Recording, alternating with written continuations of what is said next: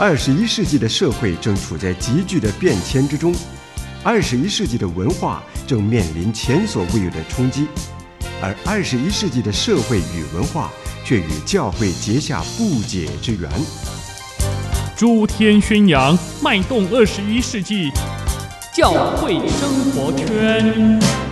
弟兄姐妹，在今天教会生活圈里面呢，我们要呃来继续的去思想有关于弟兄姐妹在主的爱当中彼此的团契，是体验到主的爱，也要学习彼此互相的呃相爱，这也正是爱的操练。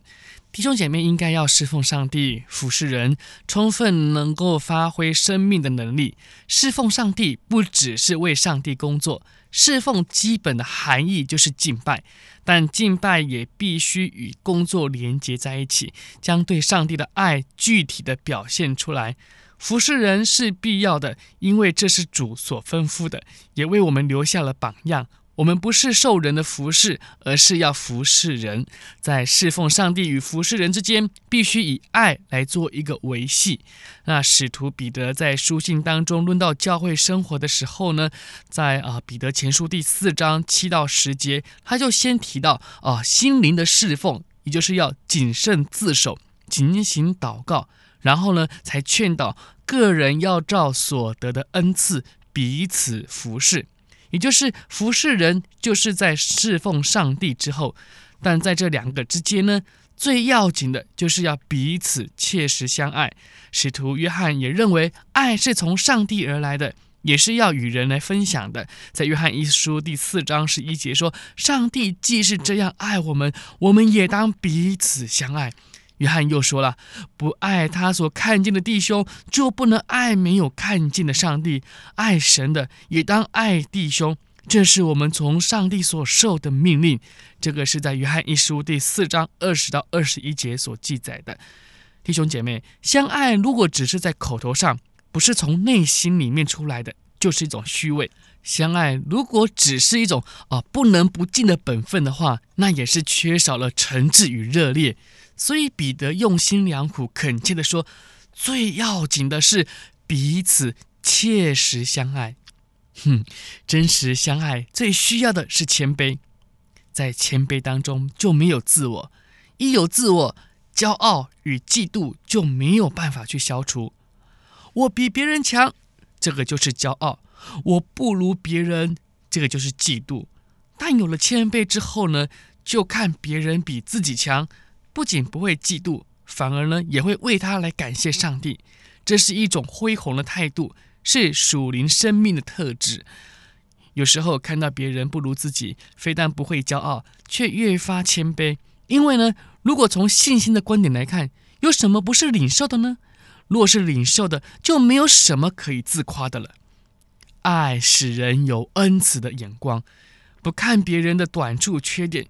因为爱能够遮掩许多的过错，有谁是完全的呢？我们都在学习的阶段，都没有成熟，所以大家要彼此体恤，大家彼此的谅解，热切的爱是一种操练，程度要深，素质要高，逐渐的增长。爱也是一个关怀，常常顾念人的需要，心中的顾念化作为代祷。在祷告当中的关切与爱，必然在言谈当中呢，就可以表露出来。这样彼此相交的关系，必定能够更加的亲密。这也是成为一种的力量，使人愿意与别人在一起。弟兄姐妹相通的精神就在这个地方。有的信徒呢，对于聚会不太热心，不喜欢教会的生活，因为没有真正尝到团契相交相爱的那种喜乐。当弟兄姐妹相爱洋溢在言行当中的时候，便能够使人尝到无限的温馨。爱不仅是在内心，也要付诸行动的。在一方面是接受与获得，另外一方面呢，是给予与付出。这两者之间是互相应和的。爱就是常常想要做一些事情来让对方得到益处与快乐。这样的互相的照顾是家庭生活的重要的性质，同样也是教会，也就是上帝的家不可或缺的。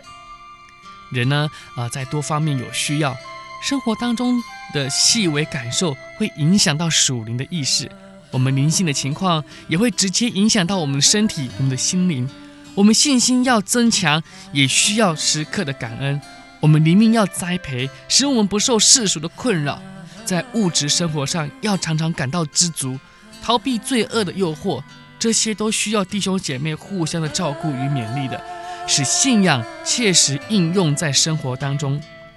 弟兄姐妹的团契相交，除了信心的见证、爱心的服侍，也必须要有互相相爱、相顾的相交的生活，才有能力，而且呢才有功效。